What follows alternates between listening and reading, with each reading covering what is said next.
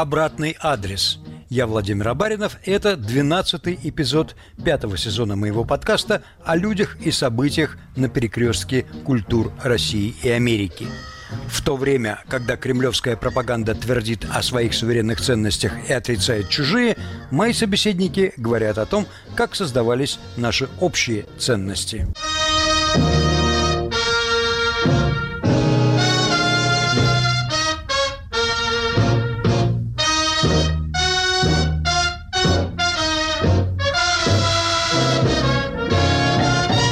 Годы хрущевской оттепели приподнялся железный занавес, и в Советский Союз стали приезжать американские артисты.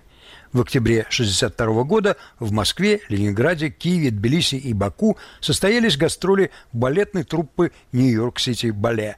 Спектакли в Москве совпали с самой острой фазой Карибского кризиса – Роберт Майорана, в прошлом солист этого театра, был тогда 16-летним подростком, и подробности тех дней глубоко врезались ему в память. По женской линии Роберт принадлежит к старинному роду Готтернов. Его предок Вильям Готтерн был одним из первых пуритан, переселившихся в Новый Свет. Его сын Джон был судьей в Сейлеме и принимал участие в суде над сейлемскими ведьмами – он единственный из судей до конца своих дней так и не раскаялся в вынесенном смертном приговоре.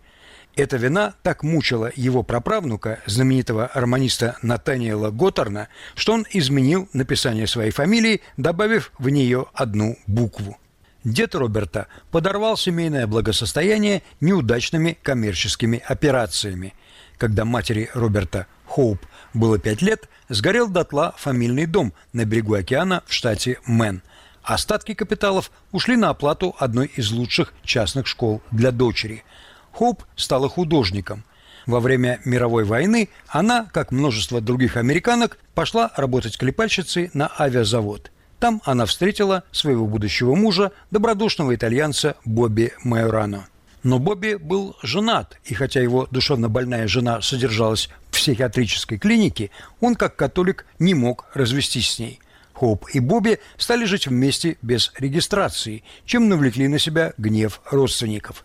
Через два года у них родилась дочь Джанна Элизабет, а еще через 13 месяцев появился на свет сын Роберт Энтони Николас Джозеф Люсиан Майорано VIII. В 1947 году, когда Джанни было два года, а Роберт ушел восьмой месяц, вернувшийся с работы отец неожиданно умер от сердечного приступа на пороге дома на глазах у поджидавшей его дочери. Осиротевшая семья едва сводила концы с концами. Роберта мать привела в балетную школу Джорджа Баланчина. In my neighborhood where I grew up, there's mostly black and Puerto Rican там, где я вырос, по соседству с нами жили в основном черные и пуэрториканцы. Немного цыган, они ночевали в витринах магазинов. И самая большая за пределами Израиля – община хасидов. Это было сразу после войны, в конце 40-х, начале 50-х. Но за пределами этого мира, моим родным миром была Россия, потому что это был мир балета. Все мои учителя были русскими, большинство из них. Меня учили по-русски. Это была не французская и не английская методика. French or English training. My first teachers were Russian from Kiev. Мои первые учителя были из Киева, Тумковская и Дудина. Они учили меня четыре года. Потом моим учителем стал английский танцовщик, партнер Павловой Мюрриел Стюарт. Потом я занимался с великими Пьером Владимировым и Анатолием Абуховым, а также с Фелией Дубровской. Владимиров – последний партнер Павловой. Он получил все партии Нижинского после того, как Дягилев уволил Нижинского, а Дубровская была первой жар-птицей Баланчина. Ну и, наконец, Данилова, прима-балерина Ассалюта. Она пришла в школу, когда я уже стал профессиональным танцовщиком, и я брал классы у нее. Надо полагать, от этих учителей ты получил не только балетную технику, но и представление о русской культуре. Not in class, no. I, I, I learned uh, more about Russian culture from, not from my ballet classes. Не в классе, нет. Я узнал больше о русской культуре не из занятий классическим балетом, а из уроков народного танца. И потом моя мать была художницей, и в детстве я рассматривал ее книги по искусству, в том числе русскому. Подростком я был участником ансамбля народного танца. Мы разучивали танцы всех народов. Чешский, венгерский, знали разницу между шведской и немецкой полькой Это помогало моей балетной технике, потому что в классическом балете много элементов народного танца.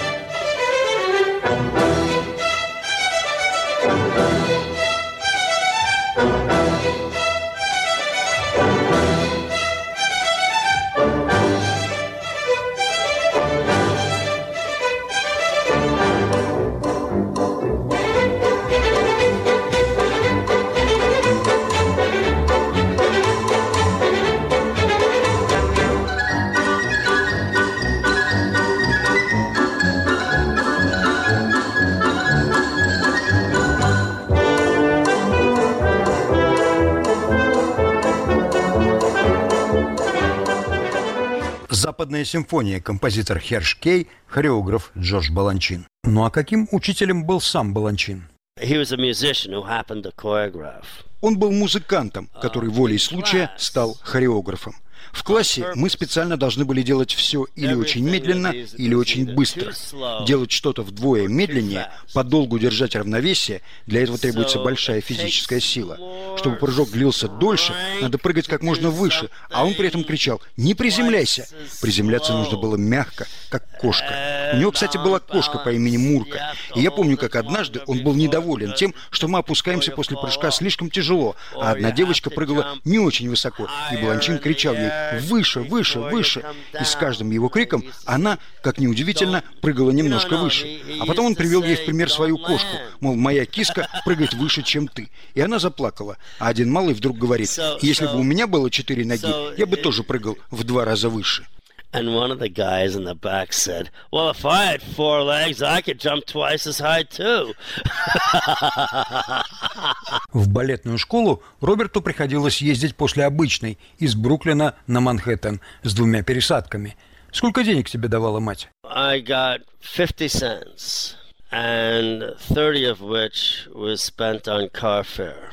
Я получал 50 центов в день. Из них 30 я тратил на метро, по 15 центов в один конец. Остальные 20 центов уходили на покупку полпинта молока в школьной столовой. За еду платить было не надо. Мы, как бедняки, получали ланч бесплатно.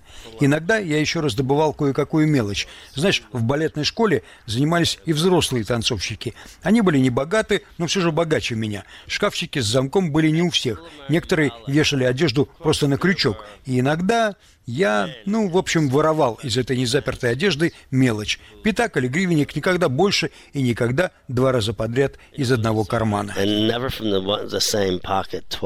По окончании балетной школы Роберт был зачислен в труппу Нью-Йорк-Сити Бале. И той же осенью театр отправился в большое заграничное турне. I turned 16 the day we left. Мне исполнилось 16 лет в тот самый день, когда мы отправились в путь. Это было 29 августа 1962 года. Пять недель мы выступали в Западной Европе. Гамбург, Берлин, Цюрих, Вена, затем Советский Союз. Как раз недавно была построена Берлинская стена. С американским паспортом я имел возможность попасть из западного Берлина в восточный. Я тогда танцевал еще в кардебалете. Нагрузка была не такая большая, как у солиста. Мне не надо было приходить в театр за два часа до спектакля. Так что у меня было больше свободного времени для прогулок, и я этим пользовался. Я же впервые в жизни оказался в Европе. Ну, я и поехал в Восточный Берлин. Один прошел через чекпоинт Чарли, оглянулся по сторонам и не поверил своим глазам. Настолько резкой была разница между западной и восточной частью города. Берлинская стена выглядела так, как будто ее только вчера построили. Кругом валялись обломки бетонных блоков. На стенах зданий были все еще видны вмятины от пуль и снарядов. Прохожие выглядели понуро. Они вдруг оказались в тюрьме. И это ведь все равно, что в Нью-Йорке не иметь возможности перейти на другую сторону Бродвея, при том, что на той стороне живет твой отец или твоя мать. С годами люди, конечно, привыкли, но тогда это была очень свежая рана. Люди пытались перебежать на ту сторону, их убивали каждый день.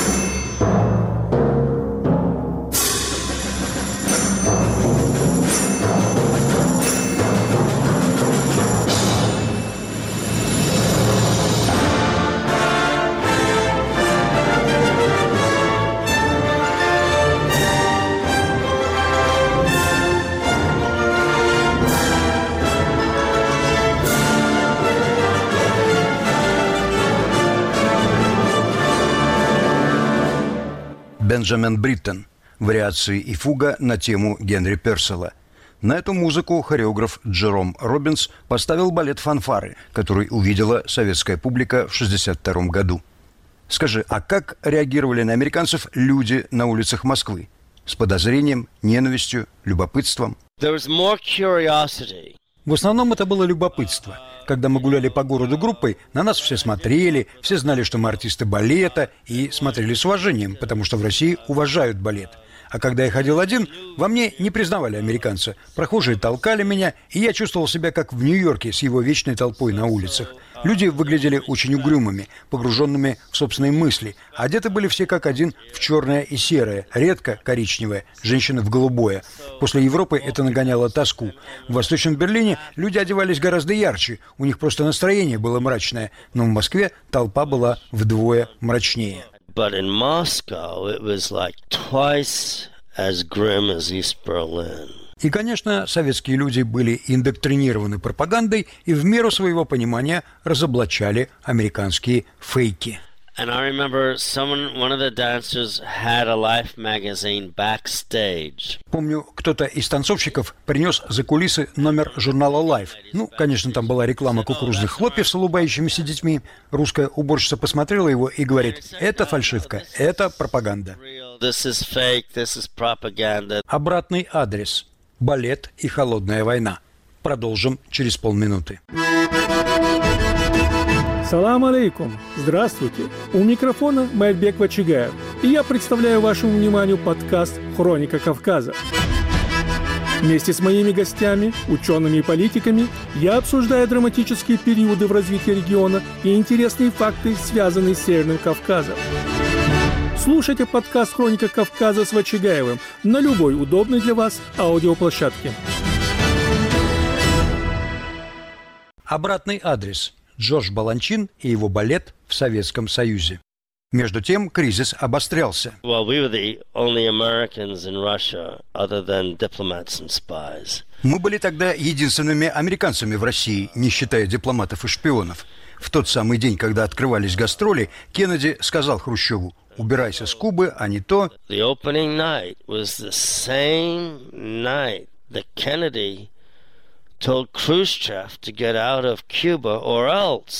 Момент был исключительно острый. Это видно по газетам того времени, где рецензии на спектакли «Нью-Йорк-Сити Бале» соседствуют с аршинными заголовками «Обуздать американских агрессоров» и «Позор поджигателям войны». Атмосфера была настолько раскаленной, что директор театра Линкольн Кинштайн даже предлагал прекратить гастроли и эвакуировать труппу, а если это по каким-то причинам не получится, разместить артистов в здании посольства и взять в заложники балет Большого театра, который в те же дни гастролировал в США не обошлось без инцидентов. Например, солист Шон О'Брайен был задержан за фотографирование в неположенном месте и провел несколько часов в отделении милиции. Ну и, конечно, разгневанные москвичи устраивали акции протеста перед посольством. People had gone to the American embassy. Люди приходили к американскому посольству и бросали в него бутылки чернил и другие предметы. Не коктейли Молотова, конечно, просто чтобы досадить. No Molotov cocktails or anything like this, but just, but just, you know, just harassed. 22 октября президент Кеннеди обратился к советскому лидеру Хрущеву с требованием убрать ядерные ракеты с Кубы. На следующий день артисты шли на спектакль с самыми мрачными предчувствиями. Этот день вполне мог стать последним днем жизни на Земле. Если бы какой-нибудь идиот нажал кнопку и запустил бы ракету, а на атаку ответили бы контратакой, мы бы с тобой сегодня не говорили. Страх был самый настоящий. Ты знал, что мир может взлететь на воздух этим вечером, и ничего не мог с этим поделать. В конце-то концов Хрущев согласился, но в тот момент никто не знал его ответа. Все ждали, что ответ будет вроде того самого ботинка, которым он стучал по столу в ООН. We were all expecting the answer is, you know, like taking the shoe and hitting the UN table. И вот поднимается занавес, на сцене стоят 17 прекрасных девушек, тишина. And when the curtain went up and those 17 girls are on stage, there was silence. Это был балет «Серенада» на музыку «Серенады» для струнного оркестра «До-мажор» Чайковского. stood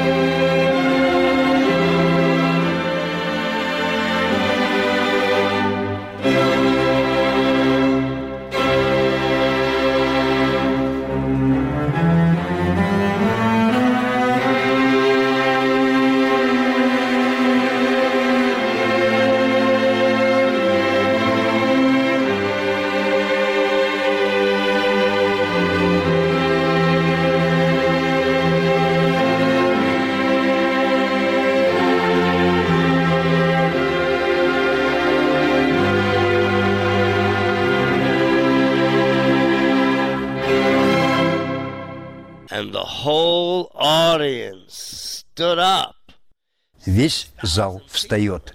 Шесть тысяч человек в Кремлевском дворце съездов, а там еще ступеньки из зала на сцену. И вот весь зал вдруг поднялся до того, как прозвучала первая нота, сразу после исполнения государственных гимнов. Я тогда впервые услышал советский гимн. Это был московский оркестр, и он играл советский гимн гораздо дольше и громче американского. Наш гимн сыграли первым, а потом...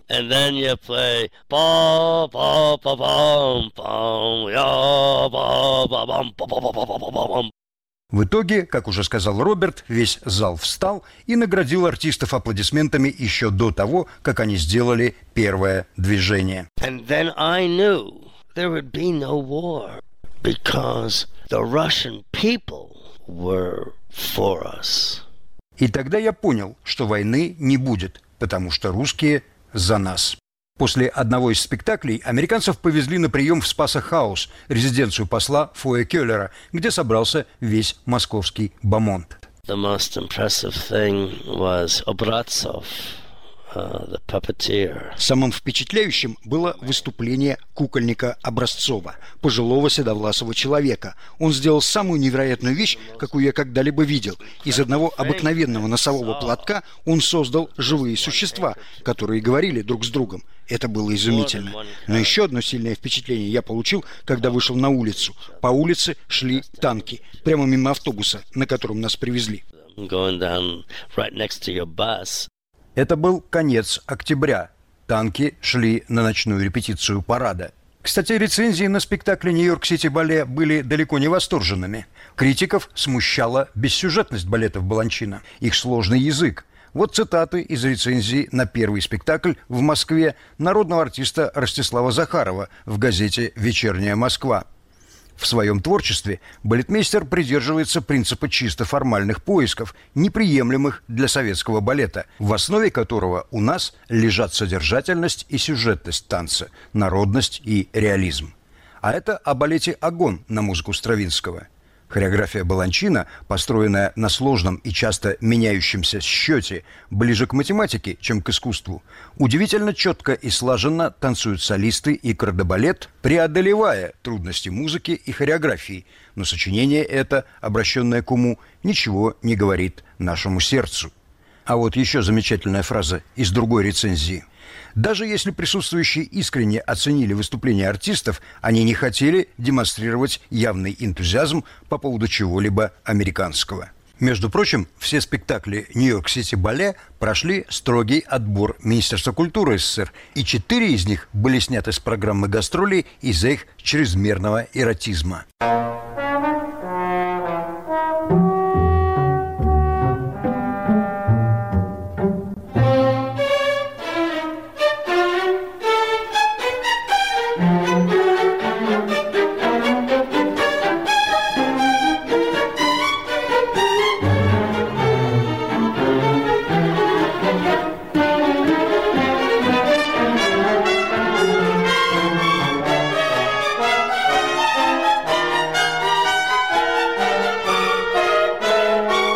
Игорь Стравинский «Огонь». Один из показанных тогда в Москве балетов. Из Москвы Нью-Йорк-Сити Бале отправился в Ленинград, который Баланчин принципиально называл Петроградом. Это был город, в котором он родился и вырос. Посещение не доставило ему удовольствия. Он хотел встретиться со своим одноклассником по императорскому театральному училищу, балетмейстером Касьяном Гализовским. Но посмотрел его балет Скребеняна и отменил встречу. Другой одноклассник, тоже знаменитый хореограф Федор Лопухин отказался встречаться. Дом, в котором родился и жил Баланчин, остался на своем месте, но все вокруг изменилось. Он так и не смог заставить себя переступить порог училища и лишь поставил свечку в ближайшей церкви. Когда ему сказали, что студенты училища, которое теперь называлось Вагановским, не могут достать билеты на его спектакли, он дал для них бесплатный спектакль. Ко всему прочему, выступления в Ленинграде совпали с очередной годовщиной революции, и Баланчин в большом количестве увидел все то, от чего бежал в 24 году. Один из балетов в день праздника пришлось отменить. Музыканты пришли в театр пьяными. Не улучшали настроение и бесконечные бытовые проблемы, и назойливая опека КГБ. Баланчин был в такой депрессии, что решено было дать ему отдохнуть. Он улетел на неделю в Нью-Йорк и присоединился к труппе в Киеве. А Роберту удалось отличиться в Киеве, но не в спектакле, а на приеме. They had a folk dance band. Там был ансамбль, который исполнял украинские народные мелодии, струнный, пара бандур и другие инструменты. И вот они замечательно играли, и некоторые наши танцовщики начали выкаблучиваться под музыку. Но они же понятия не имели, что надо делать. Тогда я встал, обежал сцену и стал плясать украинский танец. И все остальные ушли со сцены. Я всех переплясал. В итоге я плясал почти 45 минут. Пляшу и пляшу. Уже музыканты начали мне говорить, что уже полночь, им пора домой. В конце концов, они остановились. Yum, pump, pump, finish.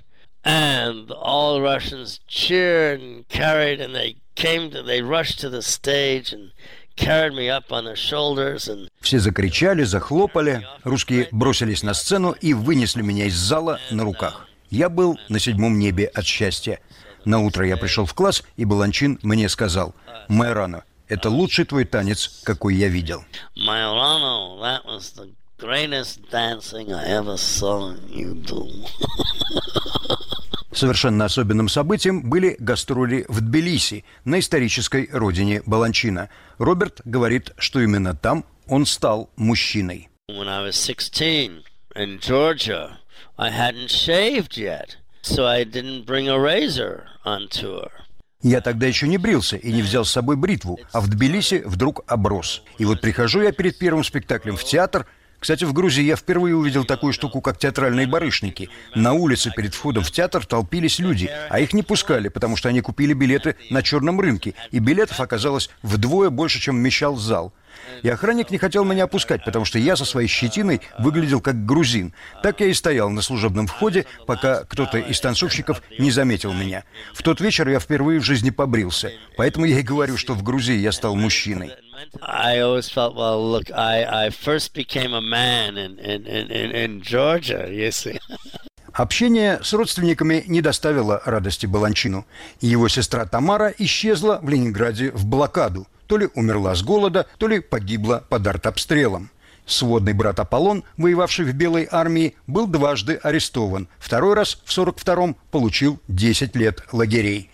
Зато младший брат, композитор Андрей Баланчевадзе, стал народным артистом, орденоносцем и лауреатом сталинских премий. Как утверждают очевидцы, покидая Советский Союз, Баланчин сказал, это не Россия, это другая страна, в которой почему-то говорят по-русски. Роберт, в своей книге ты пишешь о последнем дне тех гастролей, точнее, о последней ночи. Это было в Баку. У всех чемоданное настроение, на утро улетать в Америку, а ты сидел на набережной, на берегу моря, смотрел на звездное небо и мечтал только об одном – вернуться в Россию. Тебе не хотелось домой? You know, I was 16 years old. I was still living with my mother. Мне было 16 лет, и я был впечатлительным. Я все еще жил с мамой, и вдруг оказался в большом мире. Пью шампанское и водку, танцую от души и смотрю на этих людей, и вижу разницу между грузинами и русскими, между петербуржцами и москвичами, а бакинцы отличались даже от грузин, они там в основном мусульмане. И увидел я все это после полутора месяцев в Западной Европе, в том числе в Германии, где совсем недавно была построена Берлинская стена. Все это большие впечатления. И я хожу с открытыми глазами и ушами. Я ни разу не брал с собой фотоаппарат на гастроли. Я не хотел смотреть на мир через объектив камеры. Поэтому я увидел все, что должен был увидеть, плюс то, чего не должен был. Я путешествовал по миру с открытым сердцем и открытым разумом. И до сих пор делаю это как можно чаще. Через 10 лет, в 1972-м, театр, а вместе с ним и Роберт, приехал в Советский Союз во второй раз.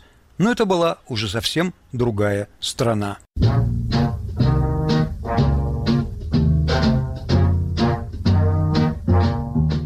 Балет и холодная война. С нами был бывший солист Нью-Йорк-Сити Бале Роберт Майорана. Слушайте обратный адрес в эфире «Радио Свобода» вечером по пятницам, начало 18.05 или на удобной для себя подкаст-платформе.